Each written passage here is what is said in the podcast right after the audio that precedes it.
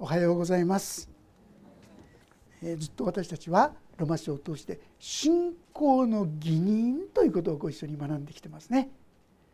イエス・キリストが私たちの罪の身代わりになってくださった。このことを信じるだけで信じるだけで私たちは救われてそして神の子とされそして永遠の命を天国に行くことができるようにしてくださった。このことをずっと学んできたんですけどもいかがでしょう？皆さんこの恵みの中にいつも本当に生きておられるでしょうかね？いつの間にかま立法主義と言いましょうか。聖書が言ってないことを持ち込んでしまったりその結果としてせっかく神様が備えてくださっている恵みをないがしろにしてしまったり。そういうことが結構あるんじゃないかなと思うんですね。でそういうものの代表的なと言いましょうかことの一つが何かって言いますとね誇りなんですね。プライドって言ってもいいかもしれません。自信って言ってもいいかもしれません。間違った意味での自信ですけどもこういうものがせっかく神様が備えてくださった恵みをなんかですね小さくしてしまったり受け取れなくなしてしまったりそんなことがままあるようなそのことを危惧してでしょうかね。パウロは今日27節からですね誇りということについて語り始めるんです。ちょっと読ませていただきます。27節それでは私たちの誇りはどこにあるのでしょうかそれは取り除かれましたどのような種類の立法によってでしょうか行いの立法でしょうかいいえ信仰の立法によってです人は立法の行いとは関わりなく信仰によって義と認められると私たちは考えているからです。それとも神はユダヤ人だけの神でしょうか？違法人の神でもあるのではないでしょうか？そうです。違法人の神でもあります。実はですねここで何を言わんとしているのかって言いますと私たちはそれがユダヤ人であろうが違法人であろうが間違った誇りというものによって実はコントロールされたり支配されてしてしまってせっかくの恵みをいただけなくしてしまっているこういうことなんですね。あのユダヤ人にとって誇りって何かって言いますとね一つは自分たちはアブラハムの子孫だっていうこういう誇りですよね。バプテスマのヨハネっていう人がですね俺たちの先祖はアブラハムだというようなことではあなた方は天の御国に入れないっていうようなことを言ったことがありましたね。彼らは私たちはアブラハムから生まれたアブラハムの子孫実はあのご存知だと思いますがアブラハム以前にはユダヤ人はないですよね。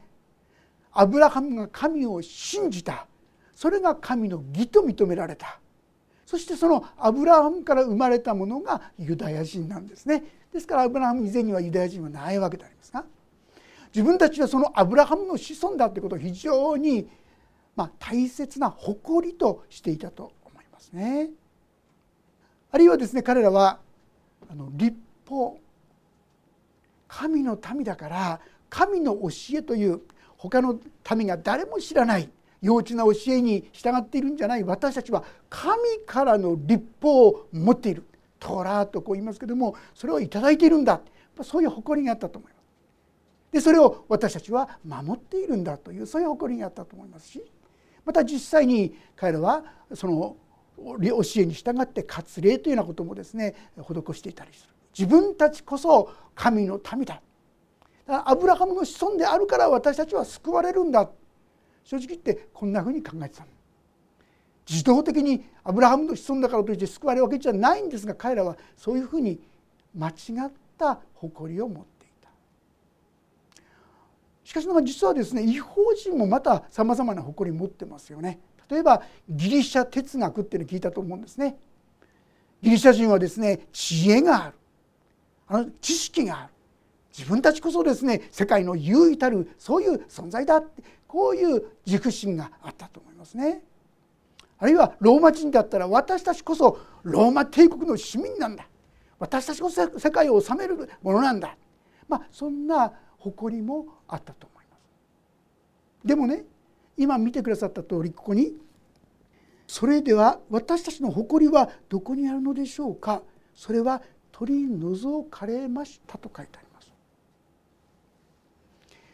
今日ご一緒に学びたいのは実はこれはユダヤ人あるいは違法人にかかわらず私たちが皆持っているあるいは持ってしまうこの誇りというものをきちんと取り扱っていただきましょうってこういうことです。でないと私たちはせっかく神様が提供してくださっている祝福や恵みを受け取ることができなくなってしまうそういったものが神様の恵みから私たちを遠ざけるということですよね。先ほど言いました。私たちはアブラハムの子孫だ。こういう誇りがありますとイエス・キリストの救い？そんなこと私必要ない。私はアブラハムの子孫なんだよ。俺たちは素晴らしい家系なんだ。ある意味でそう考えたかなと思います。でも例えばですね皆さんのお家にはどうでしょうか？家系図ってありますか？家系図がきちんとあるうちってそんなに多くはないと思うんですよね。でそういうところきちんとしてるうちなんていうとやっぱりその家系図に誇りを持ってしまうと思いませんか、まあ、霊税家なんですね。霊税家なんもう平安時代からずっとありますよね。ある集会に来られた方は鎌倉時代のからの系図がこうあるんだそうです。そうするとどうでしょう皆さん。そんなに簡単にはね自分の家を捨てて家計を捨ててクリスチャンキリストのしもべになるなんてことはできないよと。誇りが私たちをキリストの恵みから遠ざける。なるほどなって思いませんか？一見良さそうに見えるその系図が私たちを神の恵みから遠ざける。私たちのうちには知識があるんだ知恵があるんだこんな素晴らしいものがあるんだということのゆえにただキリストの十字架を信じるだけで救われるということを受け止めがたいことにしてしまうんですよ。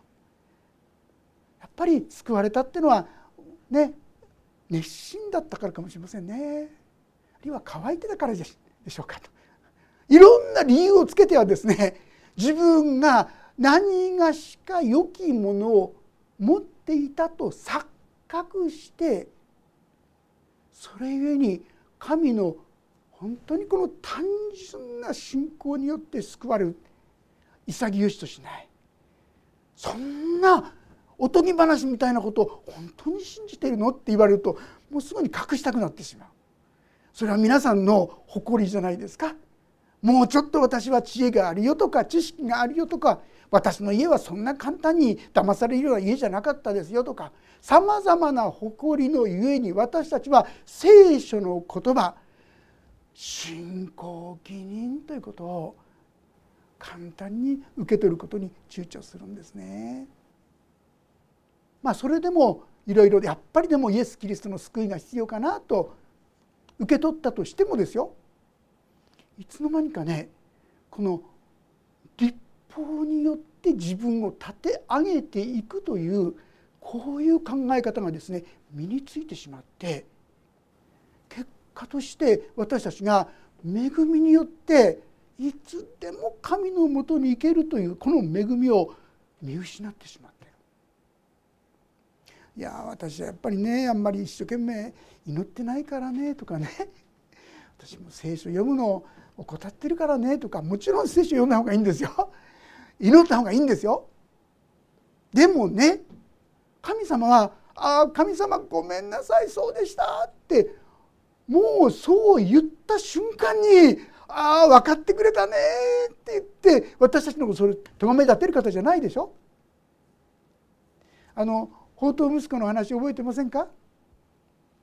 き勝手やりたいから財産くれっつって財産もらって出てっておまけの果てに全部使い果たしてしまって今更家に帰れないもう子供として迎えてもらうわけにいかない、まあ、でもあの親父なら雇い人の人にしてくれって言うんだったら受け入れてくれんじゃないか、まあ、いろいろ心配しながら遠い道のりをこう家路に向かった。その息子をお父さんはどうしてるかとも今日帰ってくるか明日は帰ってくるか本当に心待ちしてたわけでしょ？そして遠くにまだ遠くにいるうちに息子だって分かったらですねバーッと走り寄っていくんですよね。そしてもうね覚えておいた決めといたこれお父さん。私は上にも天にもお父さんにも罪を犯しましたなんて工場書きをですね言おうとしてたら「おいおい早く晴れ着を持ってこい。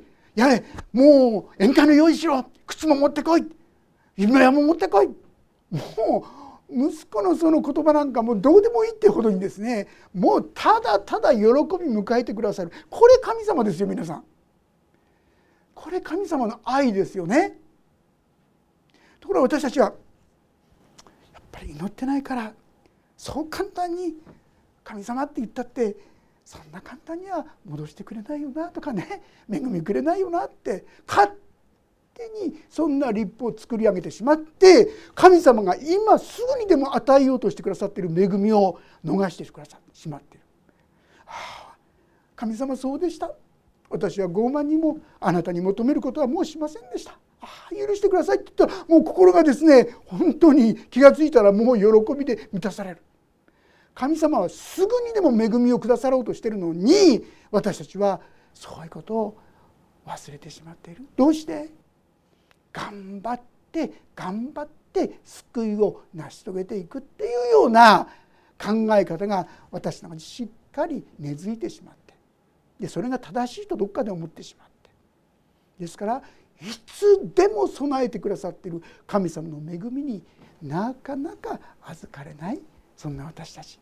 ではないかなと思いますね。さあそれに対して聖書は「私の誇りはどこにあるでしょうか?」それは「取り除かれました」って書いてあります。取り除かれたんだそうです。どうやって？それはどのような種類の立法によってでしょうか？行いの立法でしょうか？ああやってこうやったらそしたらそういう誇りが取れるんですか？こう祈ってこうやってやってこうやったら取れるそうじゃないって言うんです。いいですか？信仰の立法によるのです。信じただけで。ああこの罪はイエス様がもう許してくださったって。信じるだけですよ皆さん。信じるだけで。イエス様の十字架にはそんなすごい力があったんだって感謝するだけで。もう誇りが取れていくって言うんです。別な言い方をしますと神様の恵みの世界に生き始める。私たちはなかなか立法の世界におさらばしないでですね恵みの世界に入ることを躊躇してしまって。神様は信じるだけでああイエス様はこの私の罪を本当に許してくれたんだなって皆さん単純なこれだけの信仰ですよ。これだけの信仰。これは私たちが誇れるものですか？私たちにそこに誇りはないんですよ。だって救いのための全ての犠牲は神ご自身が備えてくださった。もっと言うならそれを信じれるように私たちに働きかけてくださる。そうして信じた私たちは誰も誇ることできないですよただただ憐れみ恵みに過ぎないんですがいつしか私たちは自分のもの自分がそれをしてきたかのように勘違いしてしまうんですよね。まあ、例えば皆さんがですねクリスチャンになって神様の恵みでもういつも苛立ってた人がだんだんと穏やかになってきて「いやなんとかさんあなたって素晴らしいですねとっても穏やかになってきて口ではですね「いやいやそんなことないでそんなそんなそんなんじゃないです」なんて言いながらですね心の中ではしっかり「あ自分もだんだん変わってきたわ」って実はこれこういったことがもう全部自分の誇りにしちゃうんですよね。神様がただ一方的に恵みで憐れみでくださったものをあたかも自分が勝ち得たかのように自分が成し遂げたことであるかのようにしてしまう。結果として私たちは神の恵みから遠ざかってしまうわけです。ああ私たちにはそんな誇り何にもなかったんだ。私はただただ神に逆らうものだったんだ。でも神様はそんな私のために身代わりを作ってくださった。そしてその身代わりで私の罪を全部許してくださった。神様はこんな恵みをくださっている。そのことを忘れないようにしたいと思うんですがさあここにおいてですね大事なことは2324同じロマ書の2324ここをご一緒に読んでみたいんですが3はい「すべての人は罪を犯して神の栄光を受けることができず神の恵みによりキリストイエスによる贖いを通して値なしに義と認められるからです。まず第一私たちみんな罪人。ユダヤ人たちは私たちは立法を持っているってことを誇りにしました。私たちはアブラハムの子孫だってことを誇りにしました。私たちは立法を守っているってことを誇りにしました。でも本当に守ったんですか？立法的に正しい人になるためには100の立法100全部守らなかったら立法的に正しくないでしょ？たった一つでも罪を犯してたらもう立法的に正しい人になることできないんです。まあ、立法トーラーなんかには613だったと思うんですがいろんな教えがある。それ一つでも破ってたらもう罪。一つも守ってない人ありえないんですよ皆さん。ありえない。ユダヤ人であろうとまた違法人であろうと全ての人は救われる要素と言いましょうか？良き点は一つもないんです。全ての人が罪人です。誰もこの人はこういう家柄だったからこの人はこういう良いところがあったからこの人はこんなに素晴らしい力があるからだから救われるってことはありません。このことにおいて完璧に平等ですよ皆さん。たくさんの罪を犯してきた人もそれなりに自分で立派な生き方をして罪をあまり犯さないと思ってる人も神の目から見たらみんな罪人です。完璧な罪人です。誰一人罪のない人はいないんです。ああ私たちは救われる理由は原因はと言いましょうか。ないんだってことをしっかり身につけるべきですね。しっかりそのことを受け取るべきですね。でもどっか皆さん思ってませんか、うん、でもやっぱり私素直だったからなとかね。いや私はやっぱり一生懸命祈ったからなとかね。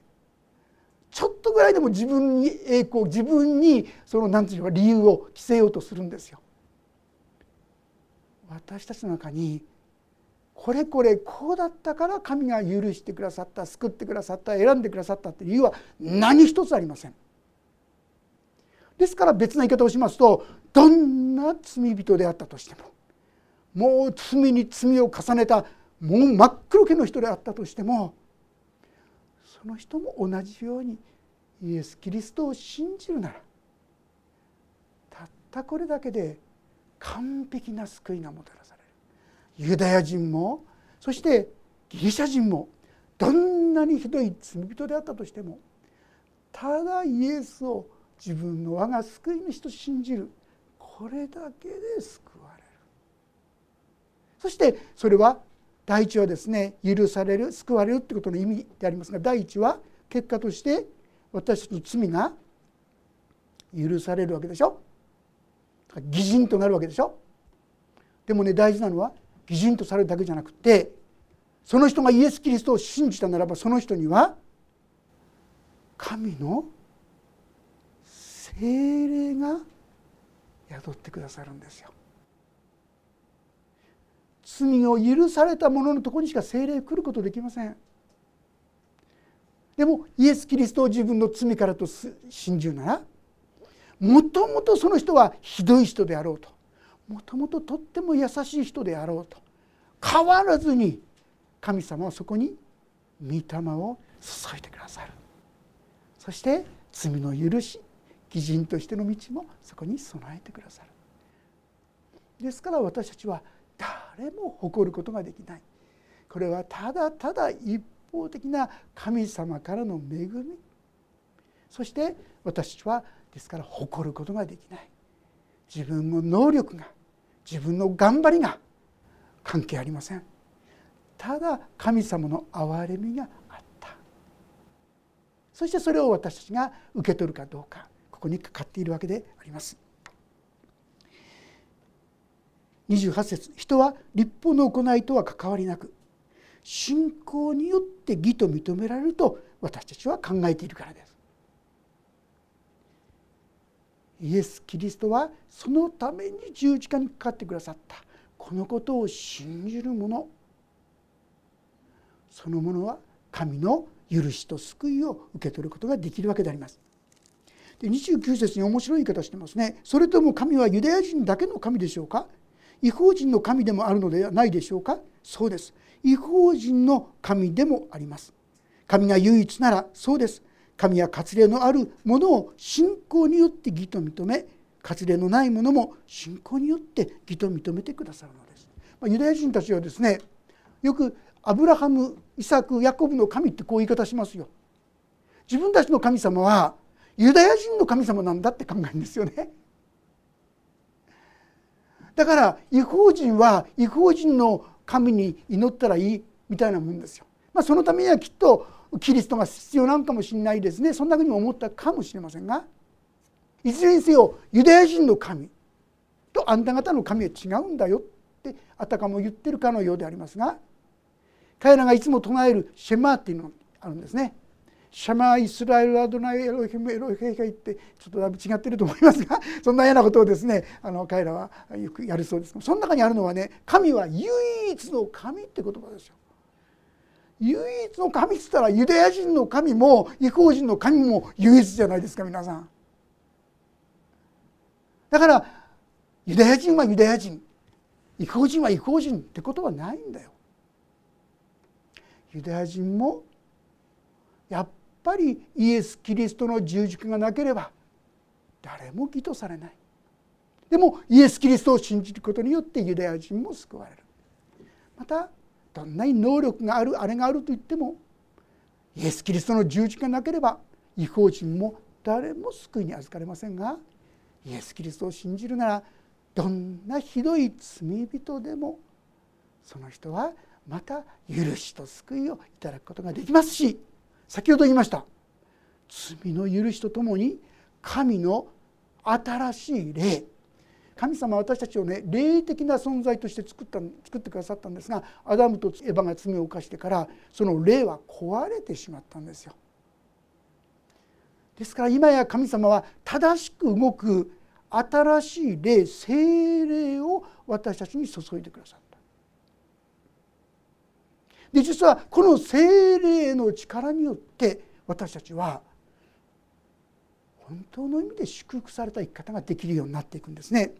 31節も読ませていただきますがそれでは私たちは信仰によって立法を無効にすることになるのでしょうか？決してそんなことはありません。むしろ立法を確立することになります。え？立法を確立する？信仰が立法を確立する？それってどういう意味って分かりにくい言葉ではないでしょうか。ユダヤ人にとってですねもう一生懸命彼らは自分たちが救われるためにもって一生懸命立法を頑張ってやってきたんですよ。ところが立法は意味がないって言われたらはあってなっちゃいますよね。一生懸命その立法に従ってきたのに無意味だって。私もですね一生懸命頑張ってきたことそのこと無意味だなんて言ったらはあってね。気が抜けちゃうと思うんですがそれに対して立法が無視されるってことじゃないんだよそうではなくて立法が確立するってことなんですよってこう言うんです。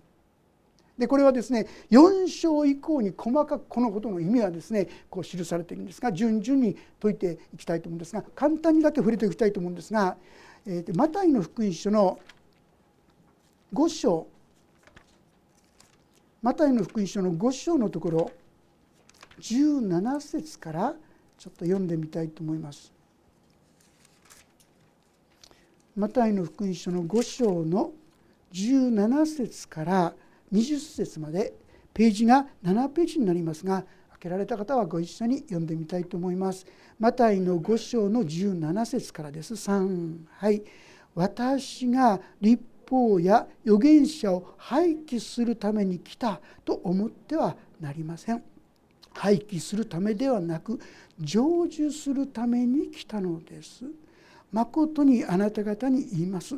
天地が消え去るまで立法の一点一角も決して消え去ることはありません。すべてが実現します。ですからこれらの戒めの最も小さいもので一つでも破りまた破るように人々に教えるものは天の御国で最も小さいものと呼ばれます。しかしそれを行うまた行うように教えるものは天の御国で偉大なものと呼ばれます。私はあなた方に言います。あなた方の義が立法学者やパリサイ人の義に勝っていなければあなた方は決して天の御国に入れません。えー、えー、どうなっちゃうのって思いませんか？パリサイ人立法学者ってのはもういちいち立法を守ってるかどうかっていちいち気にするような人たちでも私たちの正しさがそういう立法学者パリサイ人に勝ってなかったら天の御国に入れないって言うんだったら私たち誰も天の御国に入れないってことじゃないですかってこうなっちゃうでしょ？で実はねここで意味しているところは何なのか。実は立法って何なのかって言いますとねもうパリサイ人たちはそれ守んなかったら手向きない守んなかったら怒られちゃうってこういうものとしてどっちかっていうと捉えたんですよね。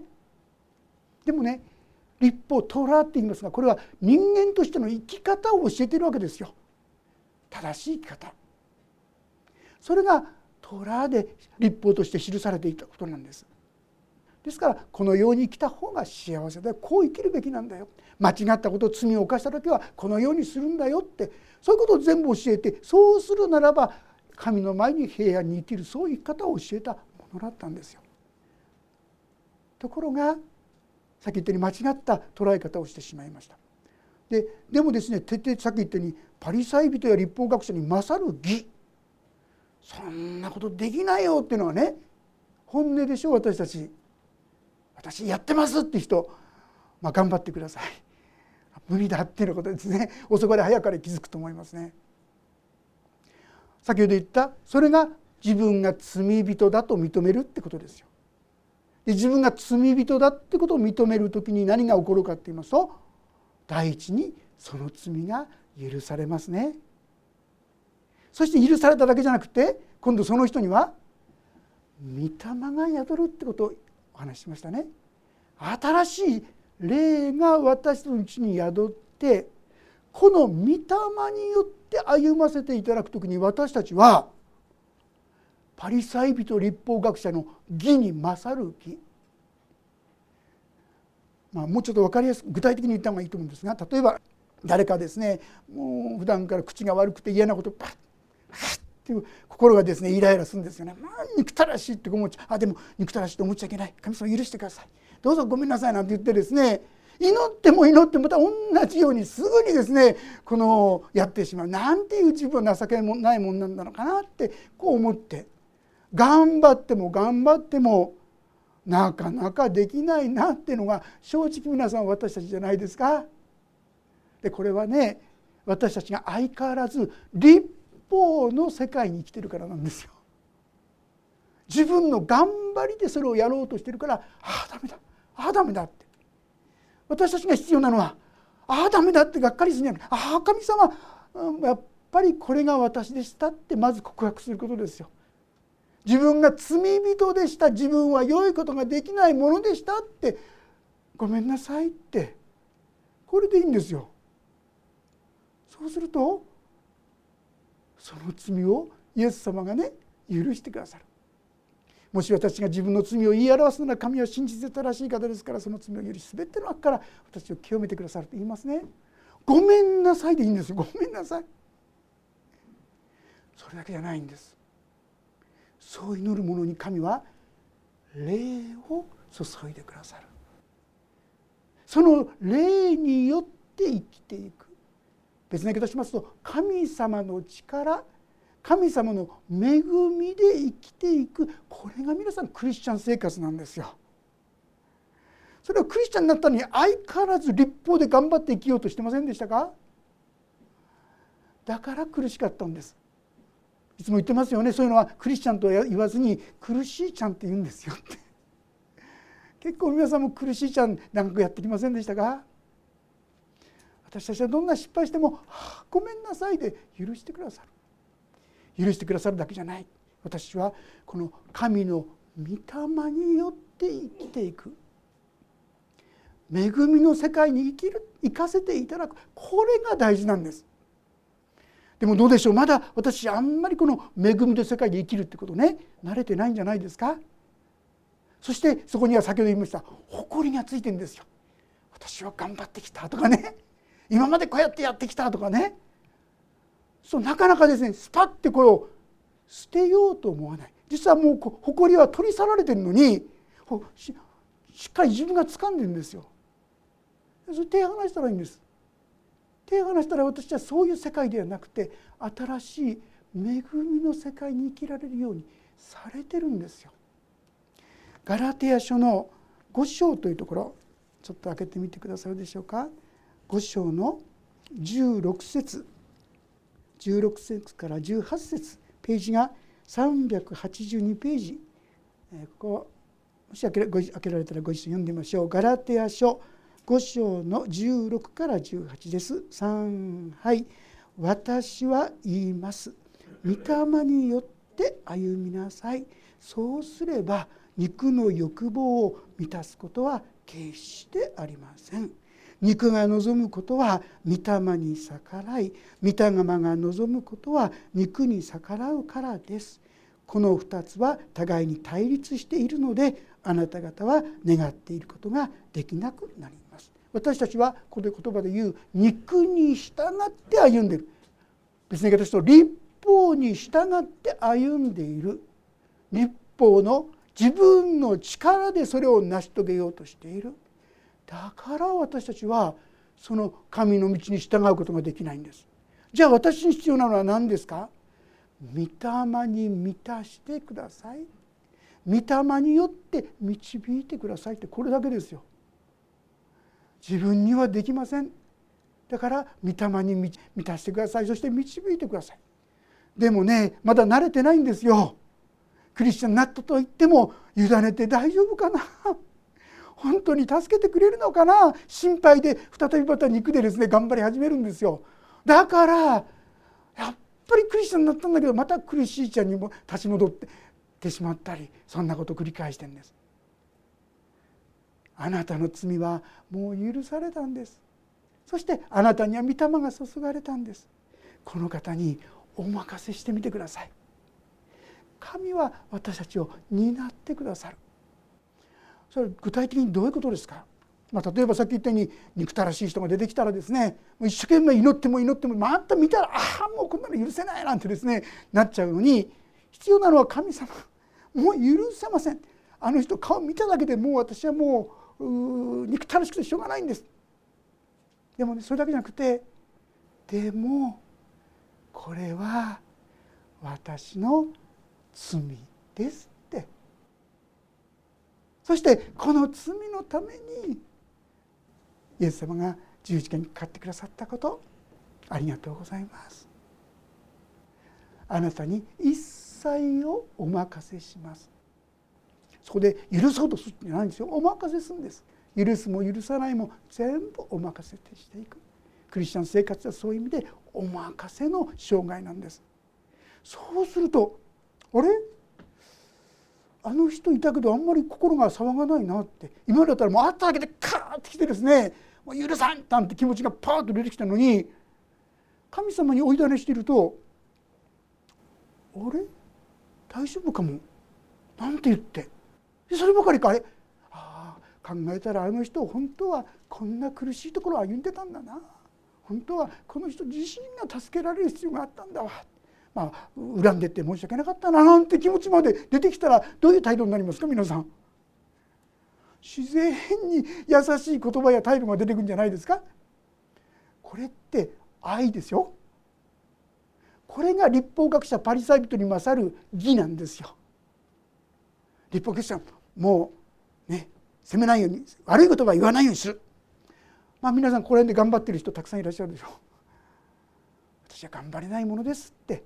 もっとひどい罪人ですって神様に正直に告白しましょう。でも同時にそのためにイエス様は死んでくださった。そしてもう解放してくださった。誇りは取り除いてくださった。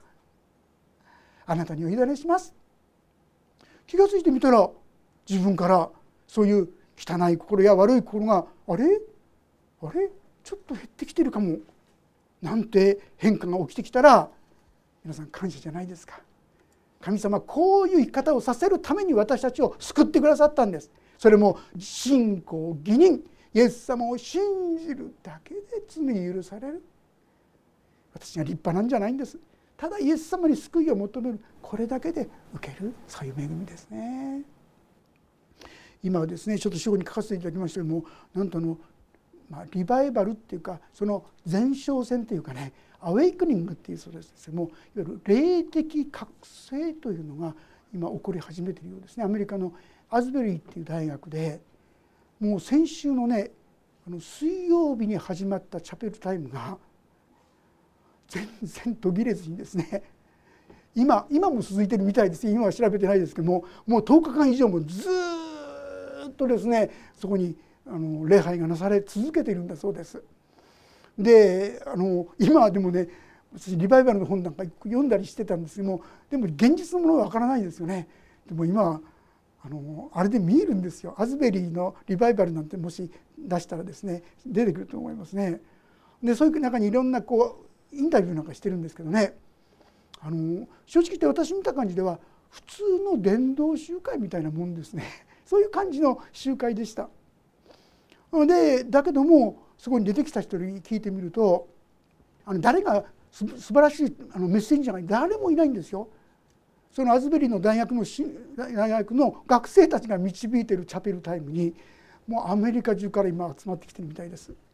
何千人っていう人がですねなんか聞いたらマイナス5度ぐらいのところまず車でですねもう78時間かけてやってきてそして寒い極寒の中に3時間も経ってるんですって列を作ってあの前のそのチャペルタイム出てった人出ていくの待ってですね。出ていくとちょっとずつ入ってずっとそこで待ってる。なんだと思うようだけそういうことがですねずっと続いて今もう10日以上になるようですね。でもそこに入ってた人がのインタビューしてるんですけどね本当に神はおられますって。神の臨在要するにだから私たちもすごく恵まれた集会ってたまになんか神様がおられるって感じを受けたことことある人もいるんじゃないかと思うんですけどもねそれのもっと強烈なやつなんだなって私はちょっと想像してるんですけどね。そしてここには神がおられる神は生きておられる。そして私は本当に心が満たされました。本当に喜びが今溢れてるんです。何か自分ができることがあったらさせていただきたいとそう思ってます。とかですね。いろんな人がそんなことを証ししてるんですよね。皆さんそこにいる人にはどうやらその彼らがなぜそこにやってくるかというとねそのアズビリンの大学生と一緒に礼拝したいからですって。そのために大変な犠牲を払ってみんな来てるんですが来た人は神によってそんな恵みに預かってるようですね。でもそれは別にそこに行かなくたって今でもこの神は共におられるんですよね。今ここにもおられるんですよね。ただ私たちが明確な意味でそういう恵み深い神様として受け止めきってないからかなって思いますね。いろんな誇りとかね。自分に頼る心いろんなのがあってそれがなかなか体験できないのかもしれませんが。私たちももっとこの神様に単純に期待する。まず自分の中にあるさまざまな誇り。私はこんだけ頑張ってきた。私はこんだけ祈ってきたのに。これだけ私は仕えてきたのに。俺はアブラハムの子孫だ。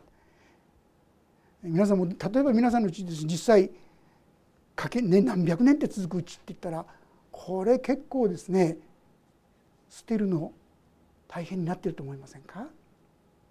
同じように皆さんがこれは大切だと思うものがあると案外捨ててないんですよ。捨ててないから私が神様の恵みに一方的に預かることをとどめてしまっている。そういったものを全部イエス様信じるだけで救われるんですね。本当にありがとうございます。私のそういったものは何も関係ないんですね。あるいはもっと言うと自分がどんな生まれであったとか自分がどんな弱さがあったとかこんな自分はハンディが関係ないんです。神の恵みはもう能力ある人もそうじゃない人も心が真っ黒けの人も非常に真面目に来た人も等しくその人にあふれるばかり恵みを与えようとしておられるんです。私たちは単純にその今まで持ってきた誇りを捨てます。これは頼りになるものじゃありませんでした。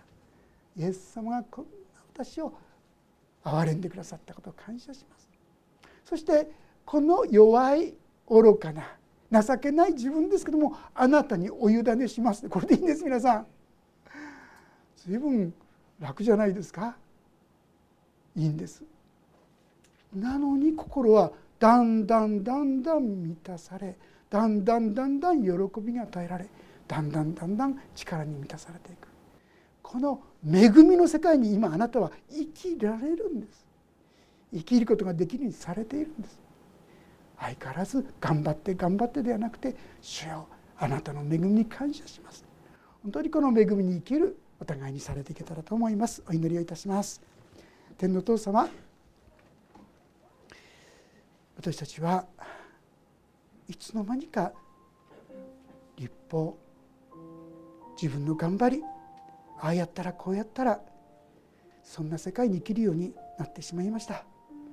救われた時何にもなかった。ただ信じただけで心が穏やかになり平安になり喜びが与えられたのに。いつの間にかああしなければならないんじゃないかこうしなければならないんじゃないかと単純に義とされる神様の恵みに頼るそんな方から離れてしまった。そんな私たちを憐れんでください。でもこのパウロを通してその私たちが間違って持ってしまった誇り。それはすでに捨てられた取り除かれたと語ってくださっていることを感謝します。私が誇るのはただ十字架だけです。十字架によって全ての罪が許されて十字架によってどんなものでも救われてそしてその命に生きることができるようにしてくださったことを感謝します。どうかこの恵みがもっともっと一人一人に豊かに表されますように。そして神と共に歩む恵みの世界へと旅立っていくことができるように祝福してください。あなたの御手に委ねます。あなたがお語りくださるように。イエス・キリストの皆によって祈ります。アーメン。もうしばらくそれぞれに音の祈りをお捧げください。